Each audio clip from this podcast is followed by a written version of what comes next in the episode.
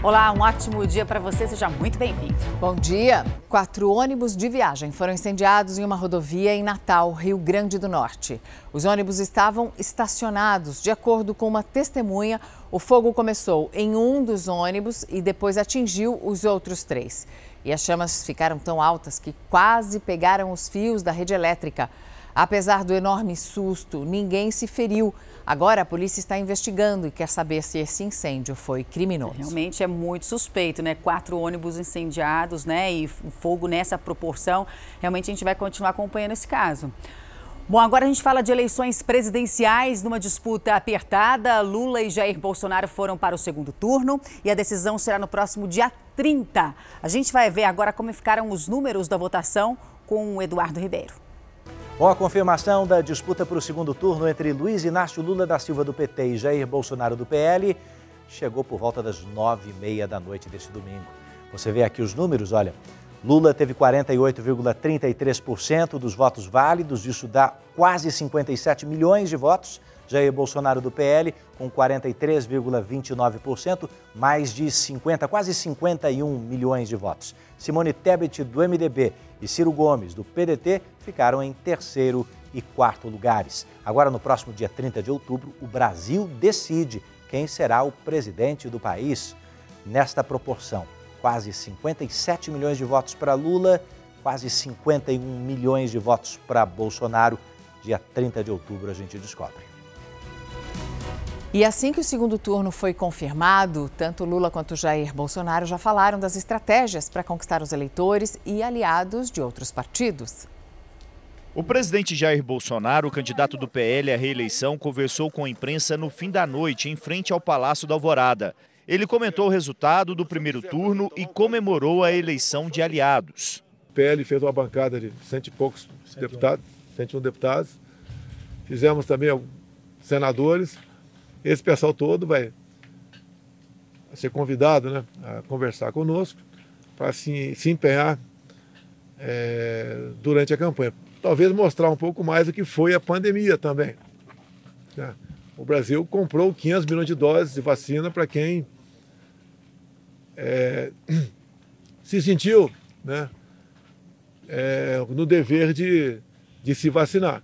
Apesar dos 5% de diferença dos votos válidos, os coordenadores de campanha avaliam que Jair Bolsonaro chega com força ao segundo turno e que a disputa está aberta. As estratégias já começaram a ser definidas. Serão pelo menos dois focos: conquistar os eleitores de Simone Tebet e Ciro Gomes e destacar os números de crescimento da economia e queda do desemprego. Bolsonaro voltou no início da manhã na Escola Municipal Rosa da Fonseca, zona oeste do Rio de Janeiro. Ele levou uma colinha com os números. Apoiadores do presidente Jair Bolsonaro foram comemorar a ida ao segundo turno na esplanada dos ministérios. Caminhoneiros também participaram da comemoração. Luiz Inácio Lula da Silva vai disputar o segundo turno com o presidente Jair Bolsonaro. Apesar de ter passado o fim de semana confiante na vitória em primeiro turno, Lula disse que não vai desanimar com o resultado e que agora é hora de trabalhar mais que nunca. Eu sempre achei que a gente ia ganhar essas eleições. E quero dizer para vocês que nós vamos ganhar essas eleições. É apenas uma. Isso. Isso para nós é apenas uma prorrogação. A partir da manhã tem campanha. Que me desculpe, jornalista, vocês vão ter que trabalhar um pouco mais. Que me desculpe, nossos companheiros partidos aliados, nós vamos ter que viajar mais, vamos ter que fazer mais ato público, mais comícios, mais debates. Pela manhã, Lula votou cedo em São Bernardo do Campo, almoçou no hotel com a família, onde acompanhou a apuração dos votos. À noite, mesmo com o segundo turno, Lula foi à Avenida Paulista, como havia prometido, e discursou em cima de um carro de som. O presidente candidato à reeleição, Jair Bolsonaro do PL, cumpre agenda hoje à tarde no Palácio do Planalto. A agenda de Luiz Inácio Lula da Silva, candidato à presidência pelo PT, ainda não foi divulgada. E o nível de abstenção no primeiro turno das eleições foi o maior em 24 anos. A gente conversa ao vivo com a Vanessa Lima. Vanessa, bom dia para você. Quantos eleitores deixaram de votar, hein? Bom dia, Roberta. 32 milhões de eleitores aptos a votar não compareceram às urnas nesse domingo, segundo o Tribunal Superior Eleitoral, que equivale a uma abstenção de 20,9%. É o maior índice desde 1998, quando a abstenção ficou em 21,5%. Em 2018, a abstenção foi de 20,3%. Neste primeiro turno de 2022, os estados onde houve o maior índice de abstenção foram Rondônia, Mato Grosso e Rio de Janeiro. O menor índice foi em Roraima. O TSE divulgou outro dado importante em relação ao primeiro turno das eleições presidenciais. Foi registrado o recorde de votos válidos, 95,5%. É o menor percentual de votos brancos e nulos desde 1989, a primeira eleição direta na fase de redemocratização é, Roberta e Mariana. Obrigada, Vanessa. Agora a gente acompanha o resultado das eleições para governadores na região sudeste do país. Dois estados já definiram, outros dois terão um segundo turno. Falamos agora do Sudeste brasileiro, que concentra mais de 40% de todos os eleitores do país. No Espírito Santo, onde se esperava a vitória eh, no primeiro turno, a segunda etapa já está definida entre o governador Renato Casagrande, do PSB, com 46,94% dos votos, e Manato, do PL, com 38,48% dos votos válidos. Em Minas Gerais, segundo o maior colégio eleitoral do país, Romeu Zema, do Novo, foi reeleito com 56,21% dos votos. No Rio de Janeiro, onde se falava em segundo turno, vitória já no primeiro turno do governador Cláudio Castro do PL, reeleito com 58,66% dos votos válidos. Segundo turno também em São Paulo, onde o enfrentamento vai acontecer entre Tarcísio de Freitas, do Republicanos, um engenheiro militar da reserva, e Fernando Haddad, do PT, que já foi prefeito da capital paulista, 42,32% para Tarcísio e 35,70% para Haddad. Os dois estão em posições trocadas do que previam os institutos de pesquisa. Bom, nós vamos ouvir então os governadores reeleitos de Minas Gerais e do Rio de Janeiro. Eu acho que o Rio precisa de uma reforma administrativa que eu já tinha dito que eu queria fazer e a gente vai, a gente vai partir por um, um processo de diminuir o tamanho do Estado, sim, é, é importantíssimo. É algo. Ah, não fez por causa da campanha? Não. Não fiz porque o momento político não, não proporcionou. Além das 1.300 escolas já reformadas, queremos avançar para mais 2 mil. Além dos 2.500 quilômetros de estradas, queremos completar 10 mil Queremos concluir os hospitais regionais. E em São Paulo, essa virada do candidato Tarcísio de Freitas, do Republicanos, leva a eleição para um segundo turno e ele vai enfrentar o candidato do Partido dos Trabalhadores, Fernando Haddad. O candidato ao governo do estado de São Paulo, Tarcísio de Freitas, do Republicanos, comemorou o resultado. Ele teve 42,32% dos votos. Tarcísio agradeceu aos eleitores e o apoio do presidente Bolsonaro. Agora nós vamos sentar, nós vamos conversar bastante. É, vamos buscar os prefeitos, porque a gente tem que trazer para eles a garantia de que nenhum projeto vai ser descontinuado. Ele acompanhou a apuração dos votos na casa do ex-vice-governador de São Paulo, Guilherme Afife Domingos, ao lado do presidente do Partido Republicanos, Marcos Pereira. No domingo, Tarcísio votou por volta das 11 horas da manhã em São José dos Campos, no interior de São Paulo. Ele estava acompanhado da esposa Cristina Freitas e do vice Felício Ramute. No trajeto até a sessão eleitoral, recebeu manifestações de apoiadores. Fernando Haddad, candidato do PT ao governo de São Paulo, vai disputar com Tarcísio o segundo turno. Ele teve 35,70% dos votos. Haddad acompanhou a apuração em um hotel no centro da capital. Durante entrevista coletiva, parabenizou os adversários e candidatos eleitos do Partido dos Trabalhadores. Disse que para o segundo turno espera ter o apoio do atual governador do estado, Rodrigo Garcia. Vamos retomar as ruas, retomar a mesa, sentar à mesa mais uma vez de negociação e retomar o diálogo com a sociedade. Fernando Haddad votou neste domingo por volta das 10 horas da manhã no bairro de Moema, na zona sul de São Paulo. Ana Estela Haddad acompanhou o marido. Apoiadores entregaram rosas vermelhas para o petista. Os dois candidatos, Tarcísio de Freitas e Fernando Haddad, seguiram a mesma linha no discurso no encerramento da apuração. Vão ter 28 dias para apresentar as propostas de governo e convencer os eleitores dos outros candidatos a votarem neles. Bom, e a gente acompanha agora os resultados das eleições estaduais no sul do país. O Paraná foi o primeiro estado do país a definir uma reeleição com a vitória do governador Ratinho Júnior, do PSD. Foi reeleito com mais de 4 milhões e 200 mil votos, 69,64% dos votos válidos, derrotando Roberto Requião, do PT. No Rio Grande do Sul, definição de segundo turno entre os candidatos, Onix Lorenzoni, do PL, com 37,5% dos votos, e Eduardo Leite, que era o governador do estado, renunciou para viabilizar uma candidatura à presidência, disse que não tentaria a, ah, concorrer o cargo de governador, mas por pouco, por quase 2.500 votos de diferença, quase não ficou fora, inclusive, do segundo turno. Em Santa Catarina, outra eleição para o segundo turno. Nós temos Jorginho Melo, do PL, apoiado pelo presidente Jair Bolsonaro, senador da República, com 38,61% dos votos, contra Décio Lima, do PT, 17,42%. Notem que o atual governador de Santa Catarina também ficou fora da disputa. E em muitas sessões pelo país teve fila, filas enormes para votar. Eleitores chegaram a esperar até duas horas. José Roberto chegou cedo, achou que fosse votar rápido. Ficou mais de uma hora na fila. As sessões estão vazias, mas está um tumulto para chegar no corredor. Nunca teve esse tumulto na sessão, era no máximo 10 pessoas. Agora tem as 100 pessoas ali, com criança, idoso, todo mundo misturado, uma confusão danada. E os fiscais do TRE não estão deixando entrar. José votou no maior colégio eleitoral do estado, São Gonçalo. Na porta das sessões havia aglomeração, filas intermináveis e muito tumulto.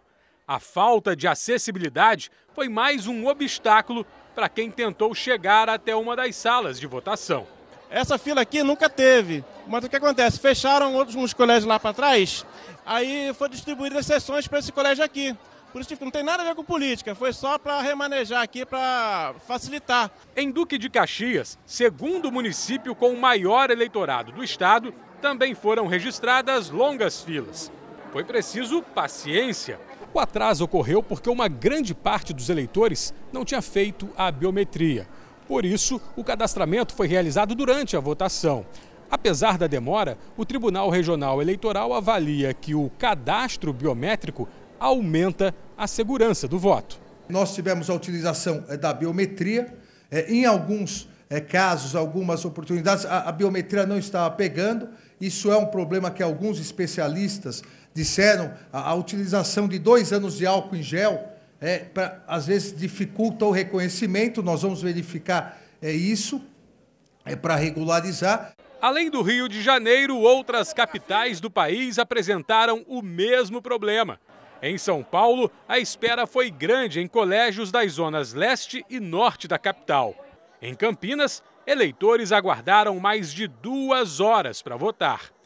Em Belo Horizonte e região metropolitana, eleitores reclamaram do tempo de espera nas sessões de votação.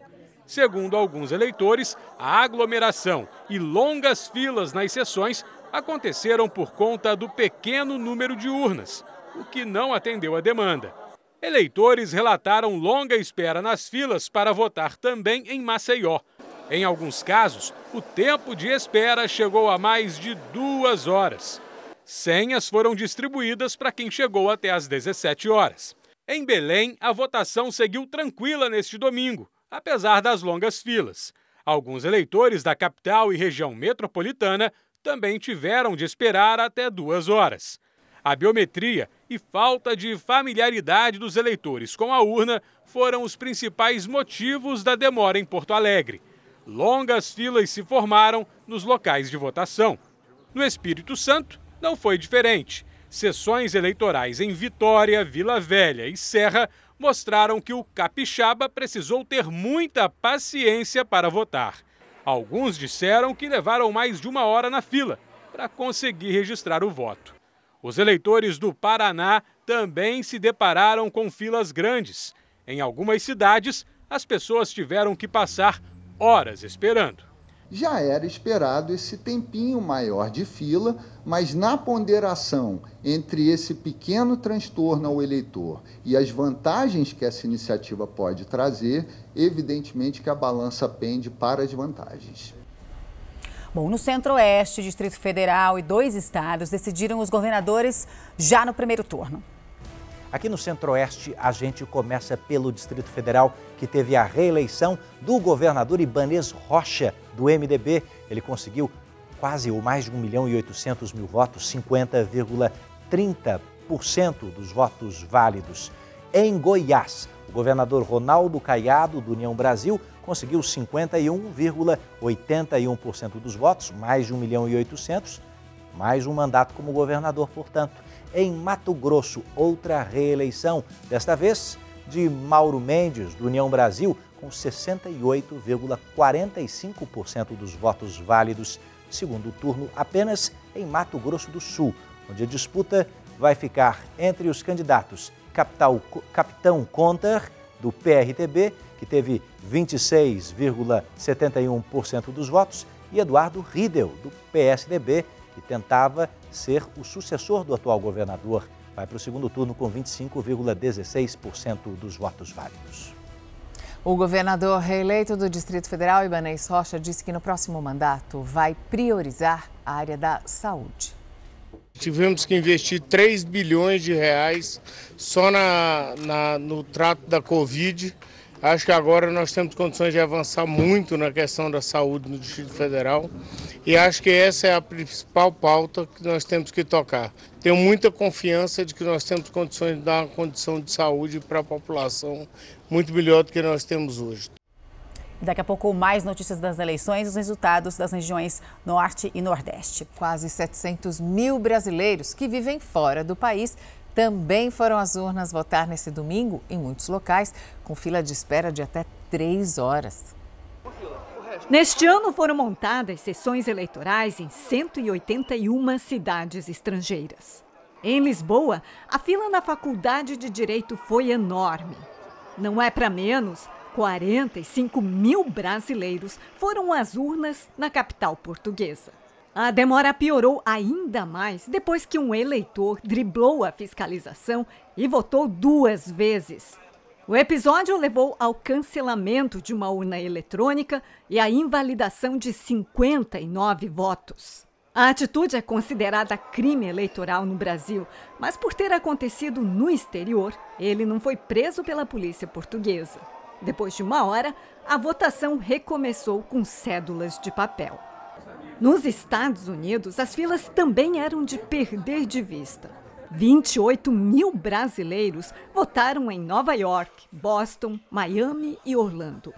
No Japão, onde as votações começaram bem mais cedo em comparação ao Brasil por causa do fuso horário, 76 mil pessoas estavam aptas a votar, apesar de que cerca da metade se ausentou das urnas. As votações por aqui foram realizadas em oito cidades no total. A Record TV acompanhou também a votação na África. Em Maputo, capital do Moçambique, 673 eleitores brasileiros foram às urnas. A farmacêutica Eliane mora no país há mais de 20 anos e não deixa uma eleição sequer passar. É um direito e é também um dever, né? Se nós temos, esperamos que o país melhore, que haja mudanças, nós temos que também é, dar o nosso contributo, que é o nosso voto, fazer a nossa escolha. E olha, com uma nova roça se aproximando, amanhã os peões já estão criando estratégias para salvar os grupos. Pois é, os participantes estão contando as possibilidades né, para se livrar da roça e segurar junto os aliados. Toda essa articulação vai depender da escolha do fazendeiro da semana. E lembrando, hoje, às 11 da noite, tem Prova de fogo, que vai definir quem vai levar o lampião e quais os roceiros vão passar o maior perrengue na baia desta semana. Você sabia que existe uma fruta chamada ameixa melancia e a ameixa romã? Pois uma fazenda em Israel faz agora o maior sucesso com essas criações e combinações de diferentes frutas. Além de terem sabores únicos, também são frutas mais resistentes às mudanças climáticas. O preparo das mudas é feito de forma manual. A qualidade das frutas analisada cuidadosamente ainda no pé. E há toda uma atenção na hora da colheita. Tudo para não estragar as frutas que de comuns não tem nada. São frutas híbridas. Essa fazenda familiar em Israel dedicou décadas na combinação de sabores e aromas. Com técnicas clássicas de cruzamento, criou variedades únicas de frutas de caroço. Tem a ameixa romã, toda avermelhada e doce, tem a ameixa melancia, de polpa vermelha e casca verde, e ainda a ameixa limão, amarela brilhante com sabor levemente azedo. É um processo longo que leva de 10 a 15 anos para se desenvolver, diz o fazendeiro Cef Bendor. A empresa agrícola cresceu principalmente para exportação e se expandiu além das fronteiras de Israel. Hoje tem fazendas em 33 países, produzem de duas a 3 toneladas de frutas híbridas todos os anos. Exportamos frutas há 37 anos. Vimos que há potencial para a expansão das cadeias de comercialização se desenvolvermos frutas diferenciadas e únicas no formato e sabor ou fora de época, explica a CEF. Além de sabores únicos, as frutas produzidas na fazenda são mais resistentes às mudanças climáticas. Segundo especialistas, a combinação de frutas pode tornar as variedades mais fortes, inclusive a seca, e permitir que os agricultores usem menos pesticidas. Um golpe aplicado em todo o país atinge pessoas vulneráveis. Falsos médicos ligam para familiares de pacientes internados em hospitais pedindo dinheiro para um determinado tratamento. E aí os golpistas têm acesso a todas as informações do prontuário médico. Cristina mora no Rio de Janeiro. Ela é mãe do músico Gabriel Fernandes, de 33 anos. Gabriel foi internado no hospital particular depois de ser diagnosticado com herpes zoster, uma doença infecciosa causada por um vírus que provoca bolhas vermelhas na pele. A médica me, me deixou muito tranquila, que estava tudo bem com ele. Foi eu chegar em casa, meu filho ligou dizendo que uma médica ligou para ele pegando os dados dele. Logo, uma pessoa ligou para Cristina. E ele falou: Olha, eu quero que a senhora mantenha calma, mas o seu filho fez uns exames e constatou uma possível leucemia. E naquele momento eu fiquei desesperada. Eu falei: Poxa, fiquei nervosa demais, chorei. E pediu para ela fazer um pix. O golpista escreve: Agora vou te encaminhar os dados para fazer o pagamento dos aparelhos. E envia as informações da agência bancária, da conta e o valor. R$ 5.600. Naquele momento mexeu com a estrutura de mãe, né? Até meu marido, meu marido falou: não, vamos gastar esse dinheiro, é o jeito. Era o dinheiro que os pais tinham juntado para investir na carreira musical do Gabriel. Cristina e o marido só descobriram que tinham sido vítimas de um golpe quando voltaram ao hospital para saber notícias do filho. Eu fiquei louca, louca, que seria um tempo difícil de recuperação, de grana, de tudo. Do mesmo jeito que eu chorei, porque, meu Deus, que salve meu filho dessa doença, eu chorei imediatamente, eu me ajoelhei lá dentro do hospital com a minha filha, sabendo que era um golpe. Em Natal, no Rio Grande do Norte, o Aloísio também perdeu dinheiro para a quadrilha do golpe do hospital. Ele estava com o irmão mais velho, José Humberto, de 75 anos, internado na UTI de um hospital público para tratar de um problema renal. Nessa unidade, ele teve uma parada cardíaca e agravou o quadro dele. Ele foi obrigado a ficar internado nessa unidade, na UTI. A família toda estava emocionalmente fragilizada. Era a hora perfeita para o golpista entrar em ação. Ele relatou quase com a mesma situação que o médico anteriormente relatou o quadro do nosso irmão. Parece até que ele estava lendo um prontuário, porque ele, as palavras dele eram palavras técnicas, perfeitas e coincidiram, inclusive, a necessidade desse exame que ele precisava fazer, que estava com dificuldade de ser atendido pelo SUS. O criminoso pediu para Luísio fazer um pix de R$ 1.500. Ele disse o que era preciso, eu teria que fazer um Pix para uma unidade de uma clínica particular e assim eu imediatamente fiz a transferência. Logo depois que o primeiro Pix foi feito, o golpista pediu mais. Eu desconfiei e entrei em contato com a companheira do meu irmão e ela entrou em contato com a assistência social do hospital e o hospital gritou: é fraude, não faça. Na semana passada, o irmão do Aloísio morreu. A família agora tenta recuperar o dinheiro que perdeu no golpe. Da mesma forma, Cristina e o marido lamentam que até agora não foram ressarcidos do prejuízo. O hospital tem a liberdade de receber uma ligação de fora, onde o paciente atende o telefone, passa os dados como se fosse para um funcionário do hospital e você fica a mercê, porque a delegacia não faz nada, o banco não faz nada e a gente perde. O hospital disse que lamenta o ocorrido, que prestou orientações à família sobre o registro de boletim de ocorrência na polícia e de relato à central de atendimento ao familiar da unidade para medidas junto às autoridades policiais. A polícia do Rio de Janeiro disse em nota que entrou em contato com os familiares da vítima e pediu para que eles comparecessem à delegacia para apresentar mais informações sobre o caso. Em Natal, o hospital público, onde o irmão do Aloísio faleceu, também informou que foi aberto um processo administrativo interno para a apuração do que aconteceu, com o objetivo de ouvir todos os servidores do setor e profissionais da equipe que podem ter acesso ao prontuário. Se isso vier a ocorrer, tenham cuidado, não se precipitem, procure apurar um minuto ou mais, uma checagem. A Polícia Civil de Natal esclareceu que no momento não serão passadas informações visando manter o sigilo das investigações. O golpe deixou os hospitais em alerta. Neste, por exemplo, há plaquinhas nos quartos orientando os pacientes. Recebendo essa ligação, o mais importante é você tentar primeiramente o contato com o médico. No segundo momento, procurar a, a enfermagem do hospital. Gabriel, o filho da Cristina, deixou o hospital e está bem de saúde. E até já começou a gravar uma música nova. Ele canta e encanta, porque a letra da música que ele fez é um espetáculo. Hoje você vai saber quem eu sou. Yeah, yeah. Tudo são flores. Tem duas perguntas aí que têm que ser respondidas, né, Roberta? Como é que eles têm acesso a absolutamente todas as informações de um prontuário médico de um paciente? Pois é, na realidade assim, né, como a nossa personagem ali da, da reportagem falou, né, você, você é o paciente, está dentro do quarto, recebe uma ligação de alguém que se diz funcionário do hospital. Como é que você não vai passar algum tipo de informação. E a outra é, quando é que a polícia vai começar a ir atrás e prender as pessoas que foram beneficiárias desse dinheiro? Porque se o golpe é um golpe do Pix, tem um, uma pessoa que recebeu esse valor. Claro, e Essa que tem que ser presa. E dá para identificar, já que é pelo Pix, dá para identificar. tudo. Vamos voltar a falar de eleições, porque agora a gente vai te mostrar o resultado para governador de todos os estados da região Nordeste. Em quatro desses estados haverá segundo turno. Depois do Sudeste, o Nordeste do país é o que mais concentra eleitores, 27% do total.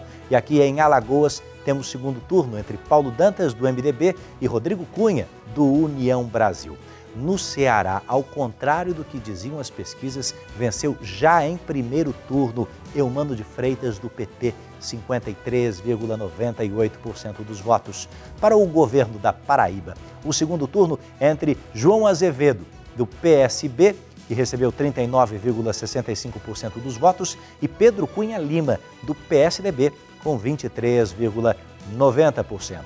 No estado de Pernambuco, nós temos uma disputa em segundo turno da Marília Arraes, neta de Miguel Arraes, com 23,96%, e Raquel Lira, do PSDB, teve 20,61%. Raquel, que acordou nesse domingo com a notícia da morte do próprio marido e por isso nem sequer foi votar.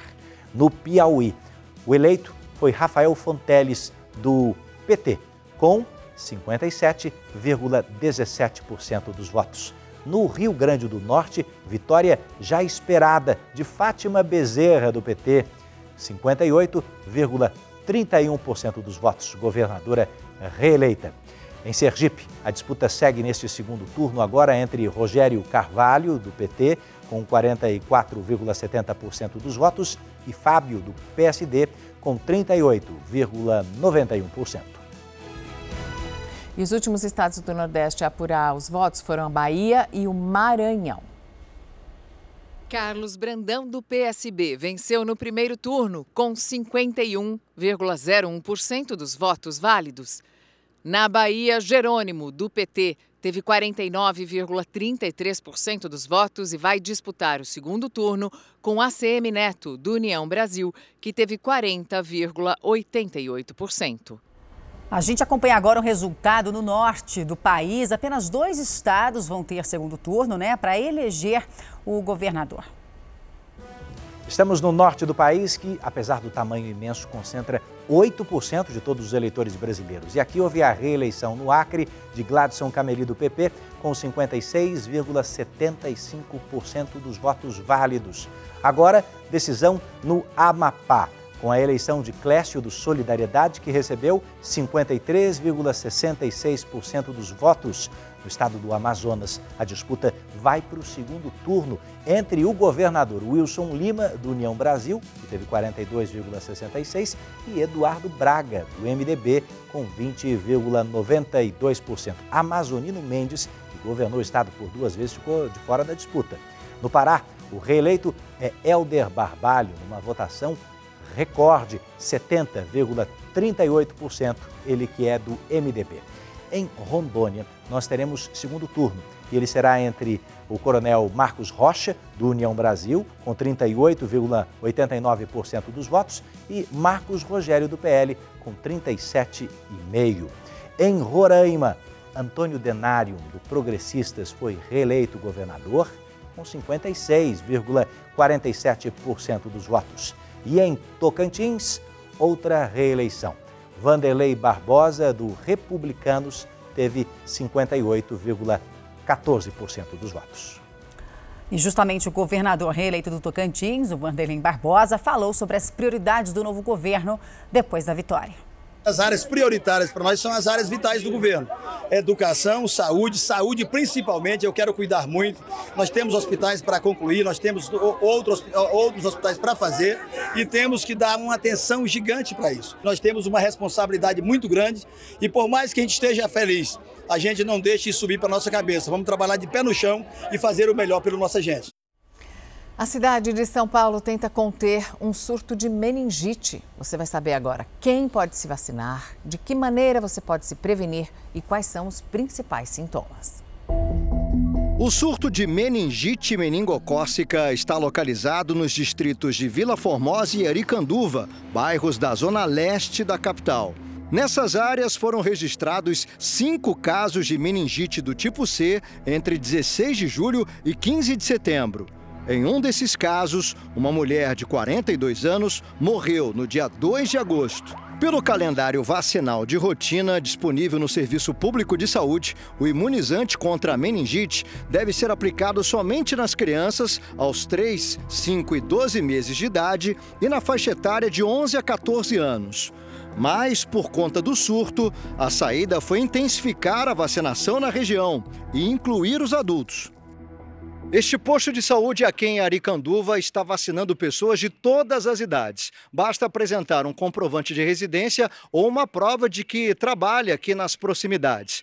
Vale ressaltar que a meningite é uma doença que mata e pode trazer graves sequelas, principalmente a bacteriana, que tem uma taxa de mortalidade alta, em torno de 20% aqui no Brasil. E a vacinação é a forma mais eficiente de se proteger contra a doença eu já estou sentindo mais, mais seguro, né?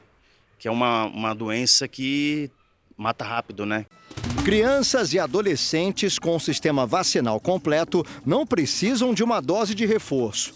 Por enquanto, somente quem está nas áreas próximas ao surto tem direito de se vacinar. Em um momento próximo, a secretaria pode discutir em estar aumentando essa área. Para quem não pôde se vacinar, usar máscara de proteção em locais fechados e manter as mãos higienizadas são as duas formas mais importantes de prevenção. Atenção para os principais sintomas: principalmente febre, dor de cabeça muito intensa, rigidez de nuca, ou seja, o paciente não consegue fletir o pescoço.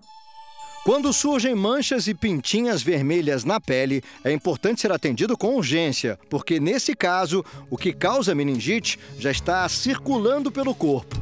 A Suelen lembra do drama que o filho João passou em 2017, quando ficou mais de três meses lutando pela vida. Ele saiu da UTI amputado transtibial da perna esquerda, metade do pé e sola do direito, sem oito falanges distais das mãozinhas e também com uma lesão no lóbulo frontal direito. O João Marcos ele chegou a ter 1% de chance de sobreviver.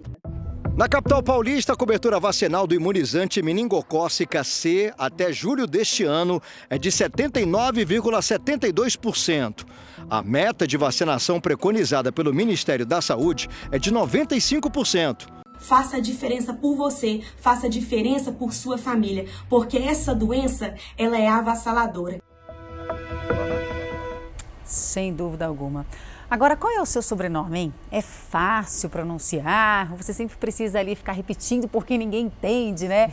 Aqui no Brasil, né, os sobrenomes mais populares são na maioria de origem portuguesa. É o seu você sempre tem que falar Godoy, tem que falar que é com Y? Tem, o tempo tem. todo. E os seus? Tem que ficar avisando que não é pizza? Que é um Z só, senão fica pizza, exatamente. Olha, gente, lá nos Estados Unidos tem também um mix de nacionalidades, assim como aqui no Brasil. E agora você vai conhecer os sobrenomes mais usados lá.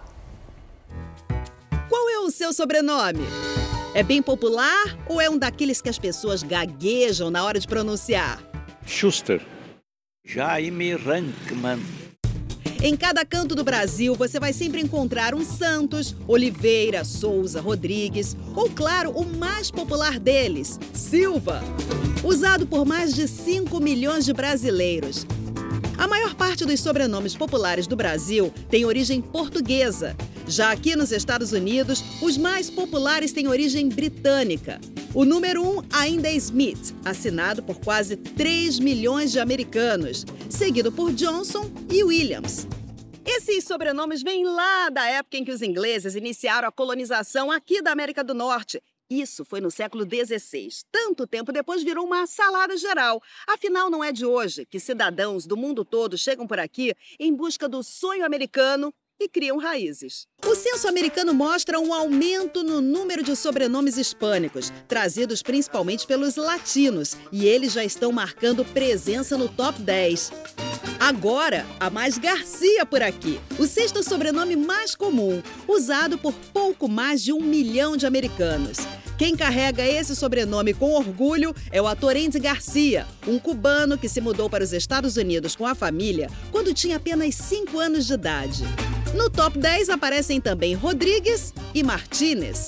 O número de sobrenomes hispânicos no top 25 mais que dobrou nos últimos 20 anos. Mas eles não estão sozinhos. Nas últimas décadas chegaram aos Estados Unidos mais hispânicos e asiáticos do que aqueles de ascendência europeia. Tanto que o sobrenome Li, de origem chinesa, aparece na lista, em 21º lugar. E nessa mesma lista também aparece o sobrenome Zhang, que vem da China e Taiwan. Esse é o sobrenome que teve mais aumento no número de registros, 111%. A popularidade dos sobrenomes hispânicos tem uma outra explicação além da imigração. As famílias latinas tendem a ter mais filhos. A prova aparece até mesmo em Hollywood. Enquanto Andy Garcia tem quatro filhos, Will Smith tem três. Dados como este mostram que nos próximos anos, sobrenomes como Garcia têm grandes chances de chegar no pódio. Famosos ou não, os Smith estão com o reinado ameaçado por aqui. Um dos maiores atletas da história do Brasil o ex-lutador Éder Joffre. O corpo dele está sendo velado agora na Assembleia Legislativa de São Paulo. E a gente vai para lá com a repórter Tainara Figueiredo. Tainara, a família já está por aí? Já sim, Mariana, bom dia para você, bom dia a todos que acompanham o Fala Brasil. Os filhos, outros parentes e também amigos do ex-lutador prestam neste momento as últimas homenagens a Ede Joffre. O corpo dele chegou carregado por policiais militares há pouco, por volta das 9 horas da manhã, aqui na Assembleia Legislativa do Estado de São Paulo. O velório acontece até as 2 horas da tarde e, na sequência, o corpo segue para Santos, no litoral paulista, onde vai ser cremado queimado. Eder Joffre estava com 86 anos e morreu na madrugada de ontem de insuficiência renal. Ele já estava internado há algum tempo em uma clínica em Budas Artes, na Grande São Paulo.